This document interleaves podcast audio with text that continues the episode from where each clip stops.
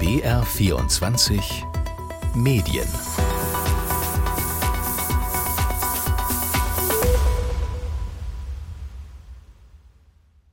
Hallo zu einer knappen halben Stunde, in der es diese Woche unter anderem um diesen Präsidenten geht. Ich weiß nicht, ob alle meine Worte bei allen ankommen, aber sie sind ehrlich. Sie sollen dazu dienen, dass wir alle vereint sind und dass sich niemand allein fühlt.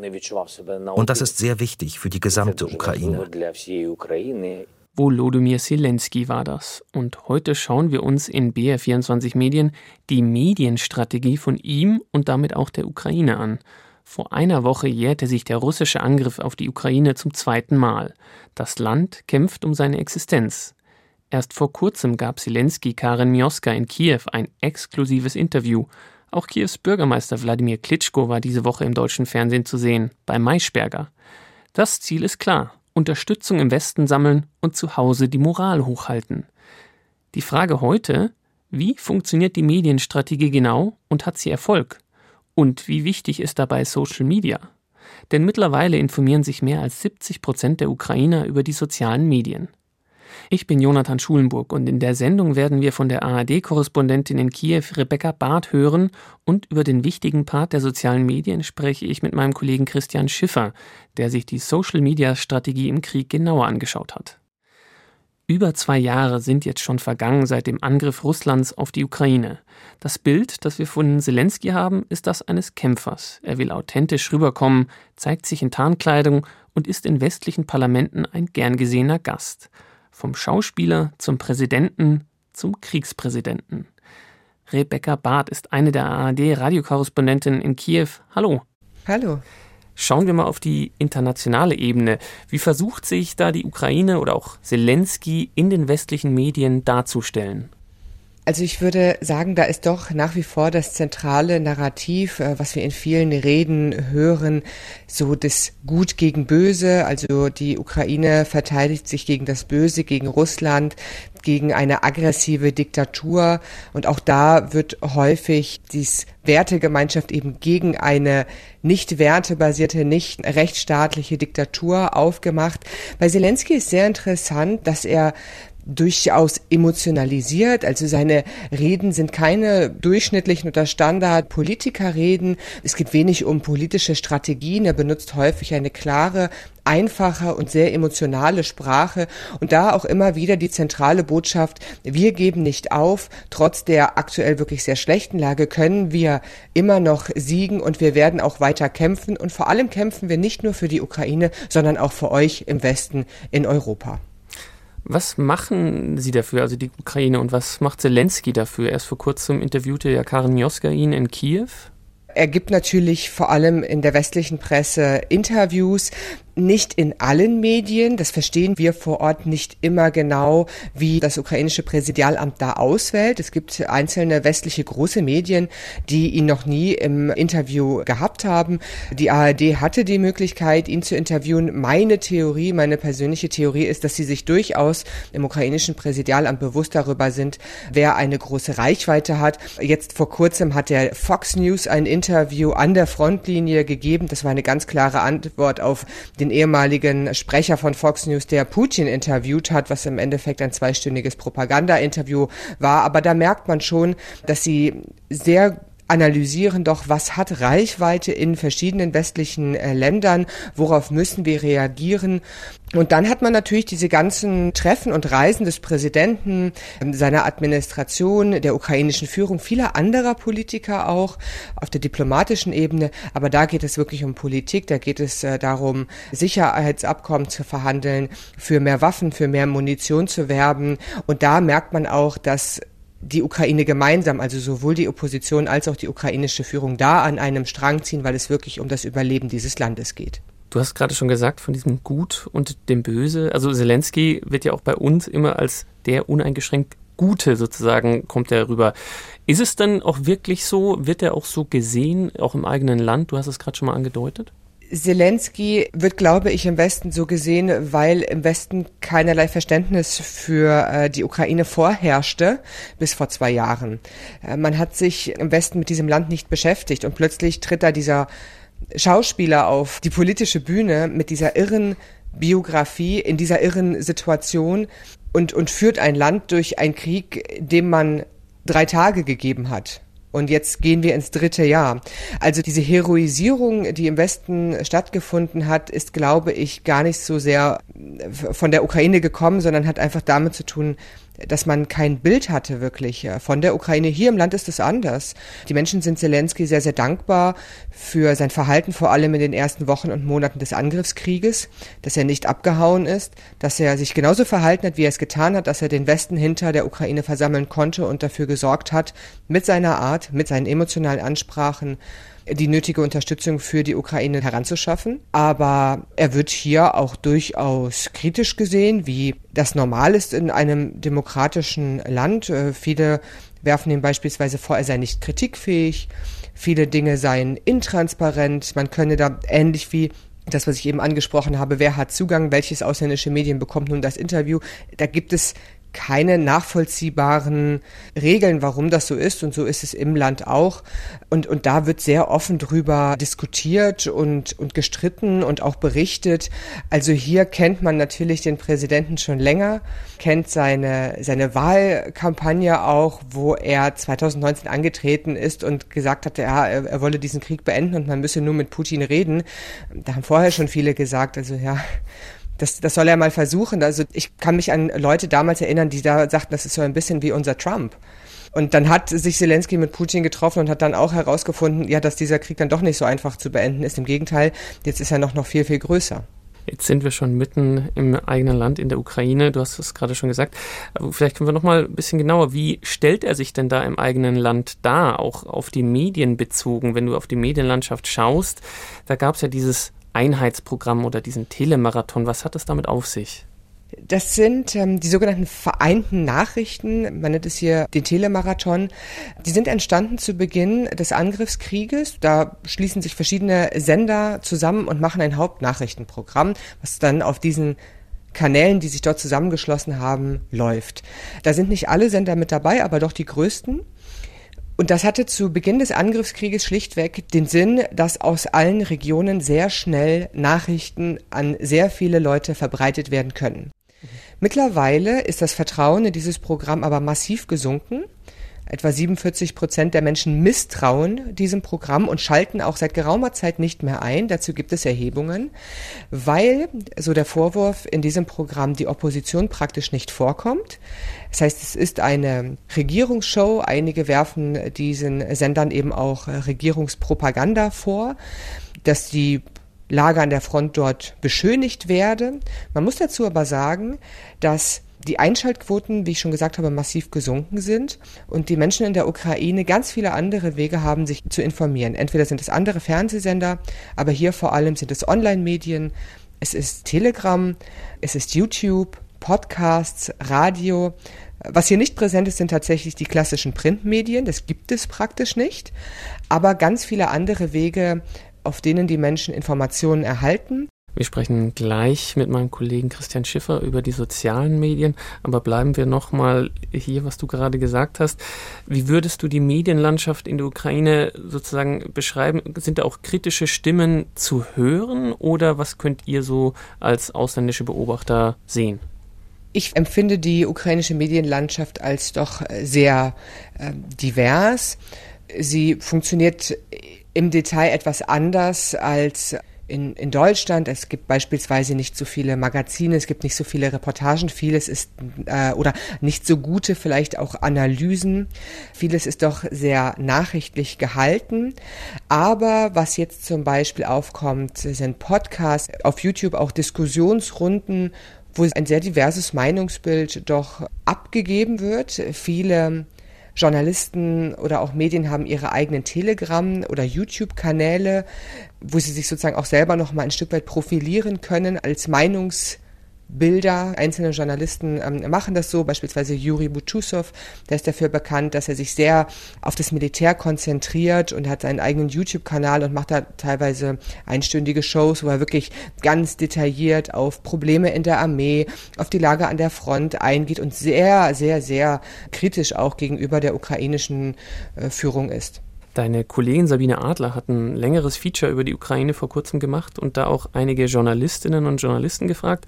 Hören wir mal rein, das ist Journalist Bogdan Butikewitsch von Radio Kiew und er ist ein deutlicher Kritiker des Präsidenten. С самого начала, когда он только-только стал президентом, через две недели после своего вступления в должность, заявил, что журналисты нам, в принципе, не нужны. Zwei Wochen nach seiner Amtseinführung erklärte er, dass Journalisten nicht gebraucht würden.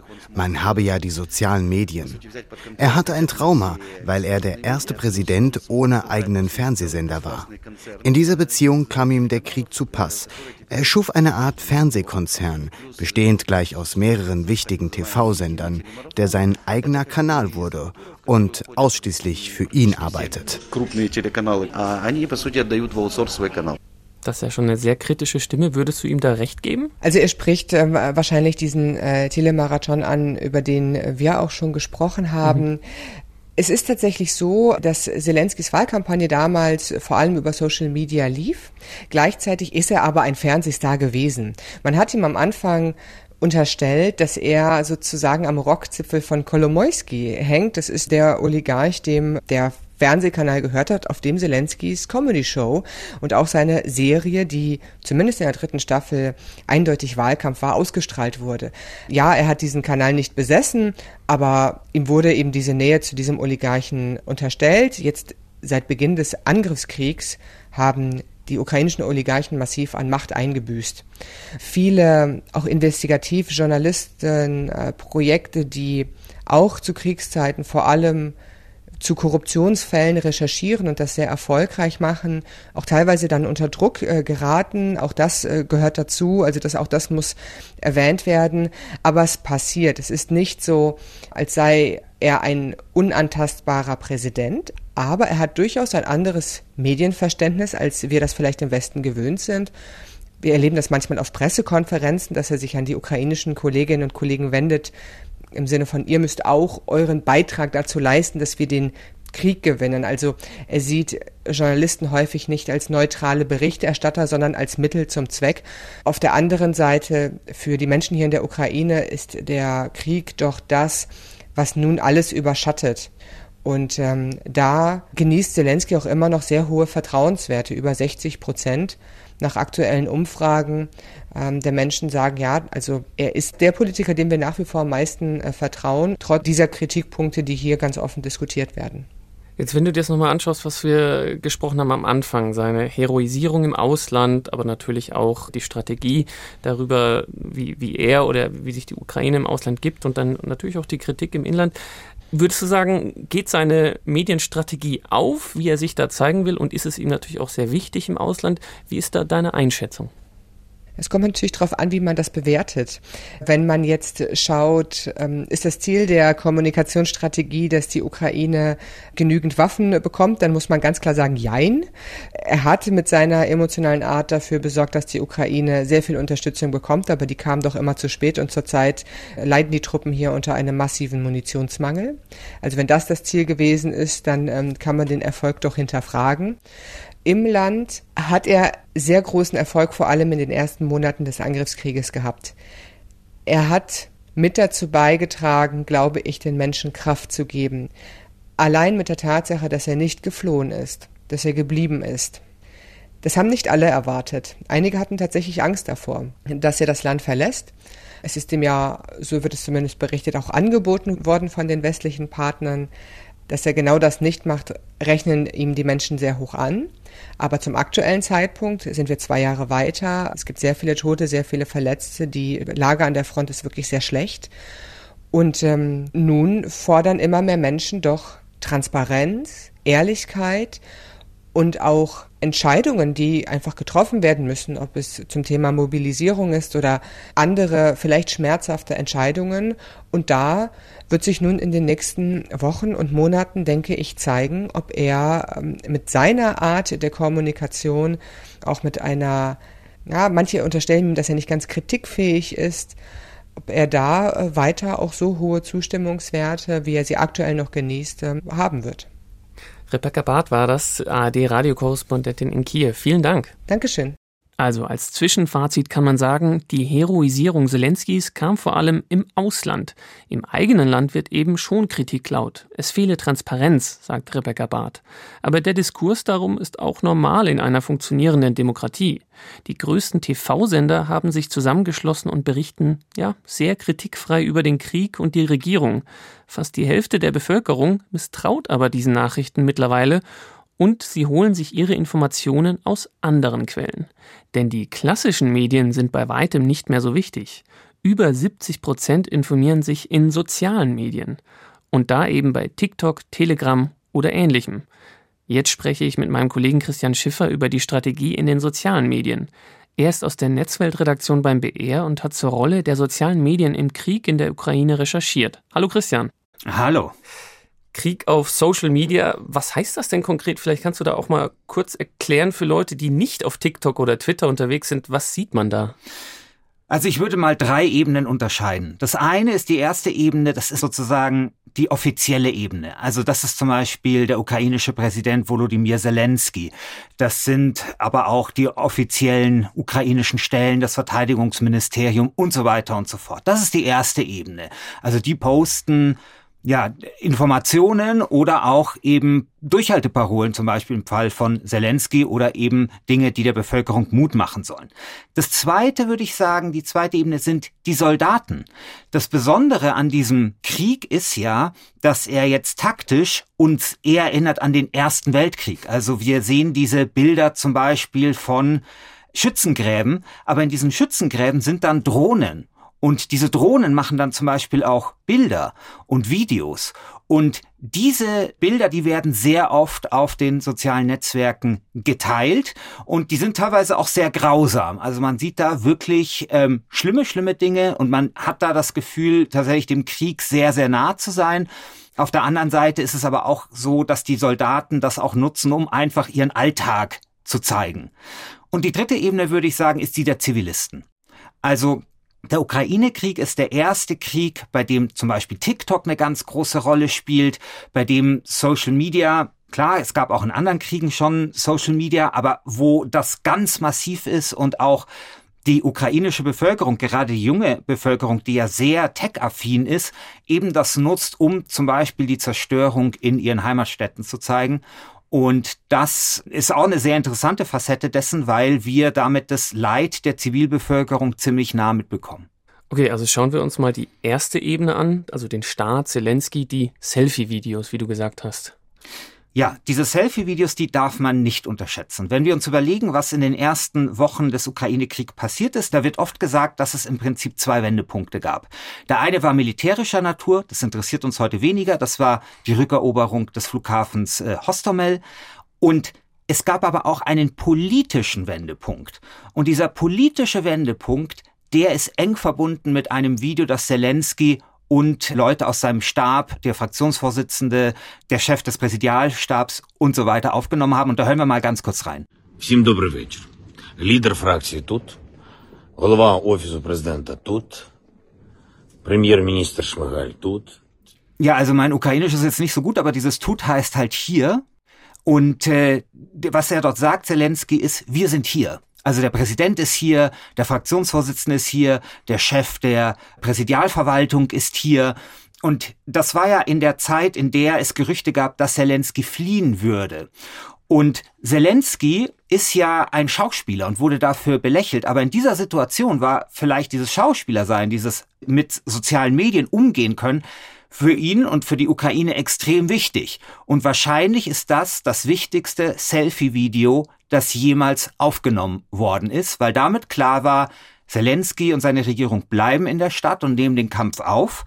Und was ja auch vielleicht noch im Ohr geblieben ist, ist dieser Satz, I need ammunition, not a ride. Also ich brauche Munition, keine Mitfahrgelegenheit, den Zelensky so wohl nie gesagt hat in Wirklichkeit, aber der dann kursiert ist und sich natürlich extrem gut eignet für die sozialen Medien, weil er super kurz ist, dieser Satz, super knackig, den kann man auf T-Shirts schreiben, der passt perfekt in einen Tweet, der passt auf eine Bildtafel und das war politisch sehr, sehr wichtig.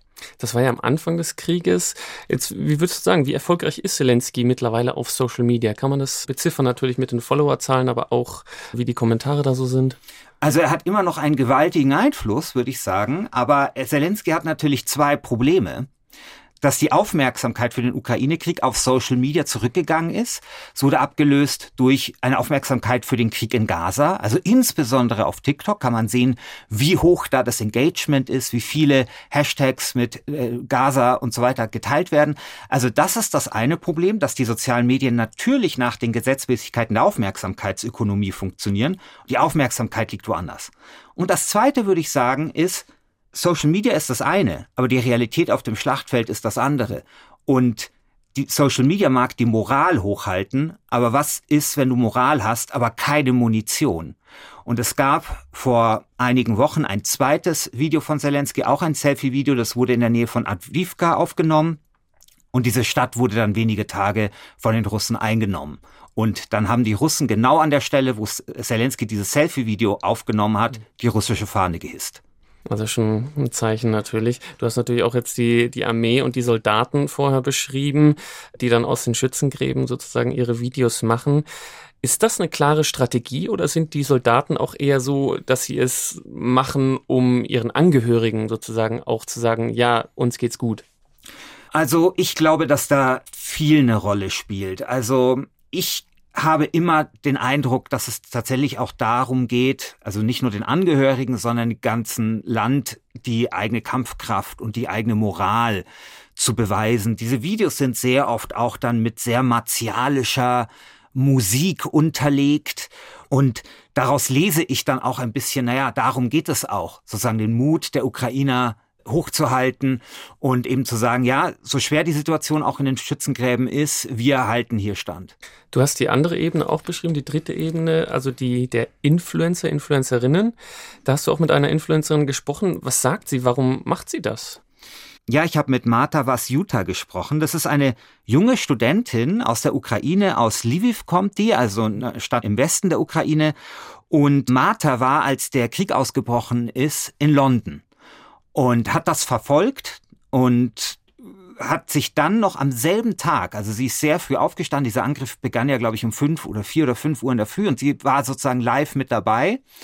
Und bis dahin hatte Martha eigentlich nur Dinge über ihr Studium gepostet oder halt über das Leben von jungen Menschen, was die halt so posten, ne? Partybilder und dies und das und Reisen und so. Und an jenem Abend hat sie sich dann entschieden, ihren TikTok-Kanal umzuwidmen. Und zwar, um über die Situation in ihrem Heimatland aufzuklären. Und da hören wir mal kurz rein, was sie mir erzählt hat.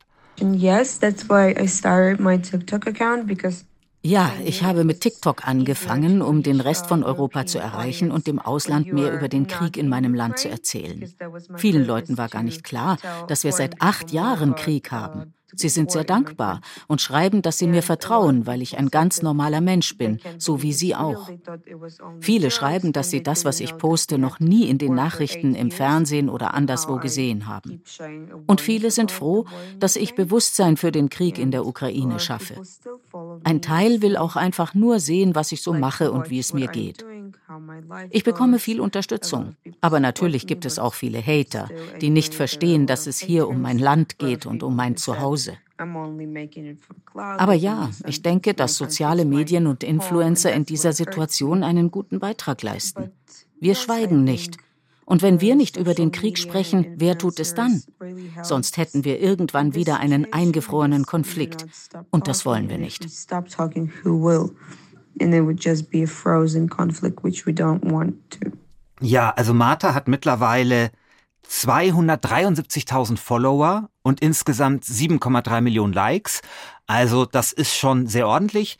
Und was man damals auch gesehen hat, war, dass viele jetzt auch prominentere ukrainische Influencerinnen, die, weiß ich nicht, Mode-Content oder Essens-Content gemacht haben, sich plötzlich dann sehr stark eben auch politisch im Dienst ihres Landes engagiert haben. Jetzt ist der Krieg zwei Jahre. Was würdest du sagen, hat die Ukraine gelernt? Was hat sie in ihrer Darstellung gerade auf Social Media auch verändert? Also, was glaube ich sehr stark hinzugekommen ist, ist die Rolle von Memes tatsächlich. Also, es gibt ja so eine, wie soll man das sagen, so eine Netzguerilla würde ich es fast bezeichnen, die sogenannte NAFO. Also, es ist sozusagen eine Anlehnung an das Wort NATO, also das Verteidigungsbündnis. Deren Logo ist, glaube ich, auch so ein süßer Hund. Und die versuchen die sozialen Netzwerke tatsächlich im Sinne der Ukraine zu beeinflussen. Und zwar mit den Mitteln ja, der Memes und der Internetkultur und des Humors. Und das hat sich eigentlich so ein bisschen von selbst herausgebildet. Also das war, glaube ich, nicht von der ukrainischen Regierung jetzt so intendiert. Aber die ukrainische Regierung bezieht sich auch, oder nicht die ukrainische Regierung, aber so manchmal offizielle Kanäle beziehen sich dann auch auf diese NAFO-Web-Guerilla oder teilen da auch mal was. Und das finde ich ganz interessant. Also, dass vielleicht die Ukraine innerhalb dieses Kriegs im Informationsraum auch so ein bisschen den Mem-Krieg gelernt hat oder den zumindest mit unterstützt. Du bist ja beim BR auch im KI-Podcast involviert. Wenn man sich den Krieg und die sozialen Medien anschaut, spielt da KI schon eine Rolle, also durch KI gesteuerte Bots oder KI gefakte Posts? Was kannst du da beobachten? Also setzt die Ukraine so etwas ein? Also das ist, glaube ich, schon ein ziemlich großes Thema. Also KI-gestützte Bots würde ich jetzt mal ausschließen. Alles mit Bots ist entweder überschätzt oder vielleicht gibt es die auch gar nicht, diese Social Bots. Okay. Bisschen, bisschen Diskussionsgegenstand, aber überschätzt auf jeden Fall. Aber KI an sich spielt eine große Rolle. Also wir haben gesehen, zum Beispiel von russischer Seite gab es ein Zelensky-Video, wo er kapituliert. Es war ein Deepfake-Video, das war im März, glaube ich, 2022. Und es gab aber auch ein Video von Putin, wie er der Ukraine jetzt doch den Osten des Landes wieder überlässt, ja. Und das wurde natürlich relativ schnell entlarvt, aber da ist, glaube ich, die Zielsetzung gar nicht, einen echten Fake zu schaffen, sondern vielleicht sowas wie Humor oder auch da sozusagen so ein bisschen Verwirrung zu stiften. Wenn wir beim Stichwort Humor sind, was die Ukrainer gemacht haben oder was man sehen konnte, war auch immer sowas wie Wladimir Putin als zum Beispiel, als Charlie Chaplin Hitler gespielt hat oder in dieser berühmten Szene von der Untergang und dann eben mit dem Gesicht von Wladimir Putin. Also das würde ich sagen. Also das eine ist so ein bisschen Verwirrungsstiftung durch KI. Das andere ist aber auch so ein bisschen psychologische Kriegsführung. Und zu dieser psychologischen Kriegsführung würde ich auch hinzuzählen, dass ja in diesem Zeitraum, in dem der Krieg dort losgegangen ist, sehr stark diese Bildgeneratoren aufgekommen sind, also DALI, Stable Diffusion. Und man sieht schon oft in den sozialen Medien so ganz offensichtlich von KI generierte Bilder, was aber egal ist, weil die sollen quasi die Bevölkerung motivieren. Also die sollen die Moral hochhalten. Also man sieht dann sehr kitschige Bilder von, weiß ich nicht, einem Löwen und dann gibt's die ukrainische Flagge dazu und Leute, die der Flagge zujubeln oder Soldaten, die irgendwie so in, in die Ferne schauen über die Weiten des ukrainischen Ackerlandes. Und das sind ganz offensichtlich KI-generierte Bilder, sozusagen Propaganda-Poster, könnte man sagen, Kriegspropaganda. Aber jeder kann sich jetzt eben daran beteiligen. Also ich muss mich nicht mehr auskennen, groß mit äh, Photoshop oder mit irgendwelchen Zeichenprogrammen oder gar selber zeichnen können, sondern es kann die KI für einen erledigen und damit kann man sich dann auch an diesem Krieg im Informationsraum mit beteiligen. Vielen Dank, Christian Schiffer aus der Netzweltredaktion beim BR, der zur Rolle der sozialen Medien, aber auch KI im Krieg in der Ukraine recherchiert hat. Sehr gerne. Es ist klar geworden, dass alles auf Zelensky zugeschnitten ist. Ausländischen Medien gibt er gerne Interviews, im eigenen Land dagegen eher nicht. Er hat zwar noch 60 Prozent Zustimmung, aber die Kritik im Land, die wächst. Was man aber auch sagen muss, die Medienstrategie ist auch eine Überlebensstrategie. Denn die ukrainischen Politiker und Diplomaten reisen ja nicht auf Sicherheitskonferenzen oder in andere Länder und geben Interviews, um dem Westen ihre Kommunikationsstrategie zu verkaufen, sondern um auf allen Ebenen alles dafür getan zu haben, dass ihr Land überlebt. Es ist außerdem der erste TikTok-Krieg, sagt Christian Schiffer. Soziale Medien sind enorm wichtig. Die Mehrheit der Menschen informiert sich über Telegram oder TikTok oder YouTube. Diese Rolle darf man nicht unterschätzen, gerade für die Moral. Aber es wird auch immer klarer. Was bringt die Moral, wenn dann die Munition fehlt? Ja, und das war BR24 Medien für diese Woche. Uns gibt es auch in der ARD Audiothek oder in jeder Podcast-App. Das angesprochene Feature und weitere Artikel finden Sie in den Show Notes. Wenn Sie mögen, bis zum nächsten Mal, sagt Jonathan Schulenburg.